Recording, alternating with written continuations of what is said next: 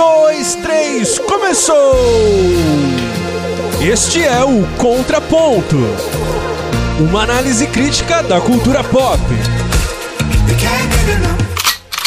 Para começar, por que tanto sangue? Por que, que existe violência na cultura pop?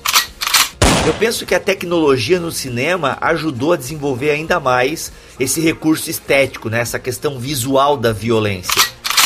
Você vai ver o sangue jorrando como se fosse chuva na arena, mas é para você sentir a intensidade da luta, né? Tem o seu valor do ponto de vista de experimentação, até acho que tem.